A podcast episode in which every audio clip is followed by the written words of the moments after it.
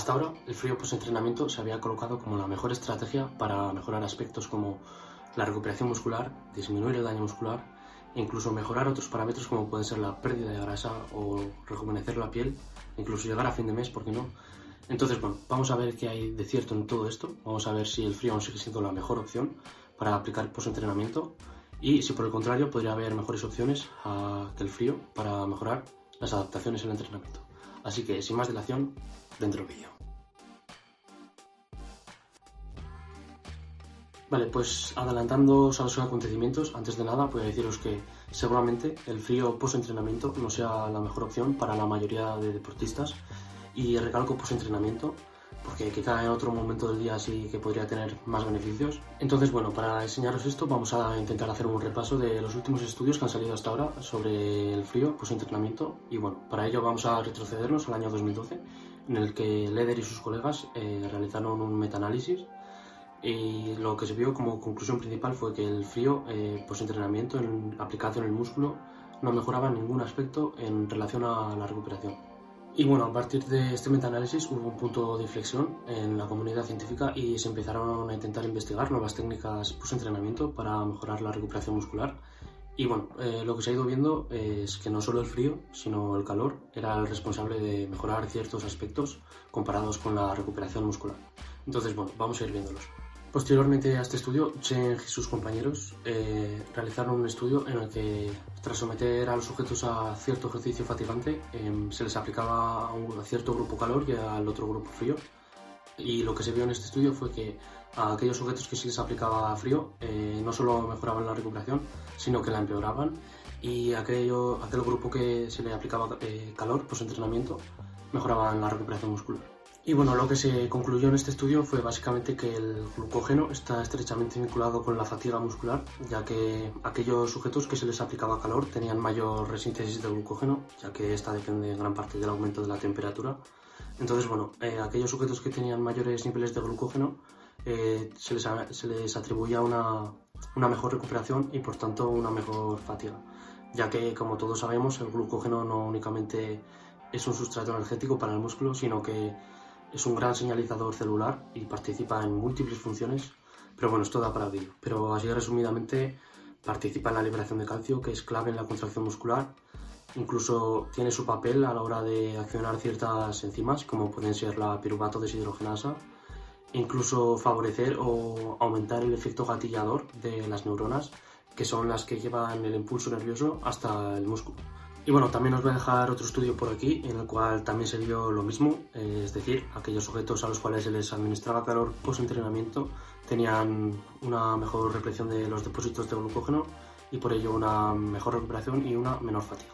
Y bueno, pasamos ahora a 2017 en el cual Chen y sus colegas realizaron otro estudio, es decir, nuestros colegas del principio del vídeo, realizaron otro estudio intentando ver si la recuperación muscular eh, tenía algo que ver con la temperatura y se analizó tanto a deportistas de fuerza como a deportistas de resistencia.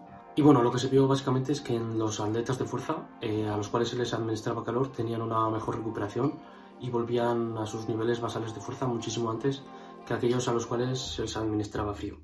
Y en cuanto a atletas de resistencia, eh, aquellos a los cuales se les administraba calor tenían una mejor recuperación y muchísimo antes. Es más, aquellos a los cuales se les administraba frío eh, empeoraban su recuperación. Y bueno, esto de una peor recuperación en atletas de resistencia eh, básicamente se debe a los depósitos de glucógeno, ya que en deportes de resistencia el glucógeno cobra mayor importancia y por tanto peores niveles de glucógeno se asociaban a una mayor fatiga. Pues bueno, así a modo de resumen, em, si buscamos rendimiento deportivo, el frío seguramente no sea una buena opción, es más todo lo contrario, pero ¿qué pasa si lo que se busca es ganar fuerza o ganar masa muscular? Pues bueno, Igual que con todo lo demás, eh, se creía que el frío era lo mejor para todo y se le atribuían ciertos beneficios como la mejora de la biogénesis mitocondrial, que es básicamente el aumento de mitocondrias en las células. Em, también se le atribuía una inhibición de la miostatina, que es básicamente una proteína que inhibe la síntesis proteica, es decir, que impide que crezca el músculo. Y también se, se le atribuía al frío que inhibía la FOXO3, que es otra proteína que degrada las proteínas musculares. Pues bueno, como todo lo anterior, eh, esto está más bien lejos de ser la realidad y bueno, aquí nuestros colegas Zach y sus compañeros en 2017 realizaron un estudio que intentaban ver cómo a nivel fisiológico qué efectos tenía el frío en la mejora muscular o de la fuerza. Y bueno, lo que se vio es que el frío local, es decir, el frío aplicado en el músculo trabajado, em, reducía la síntesis proteica muscular, que es básicamente lo que hace que el músculo crezca y haya adaptaciones el entrenamiento. Por tanto, el frío disminuía con respecto al calor em, la transcripción de genes y por tanto la, la, síntesis de proteínas.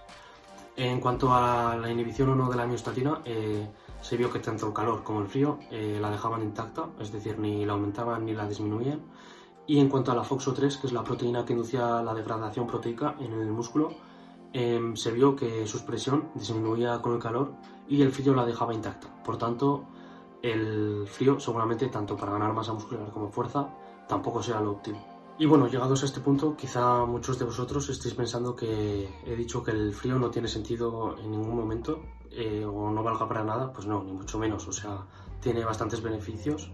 Lo único que quiero decir es que post-entrenamiento, es decir, después de entrenar, para la mejora del rendimiento deportivo, mejora de la fuerza o mejora de la masa muscular, esto no tiene ningún sentido. Es más, seguramente perjudique las adaptaciones al entreno.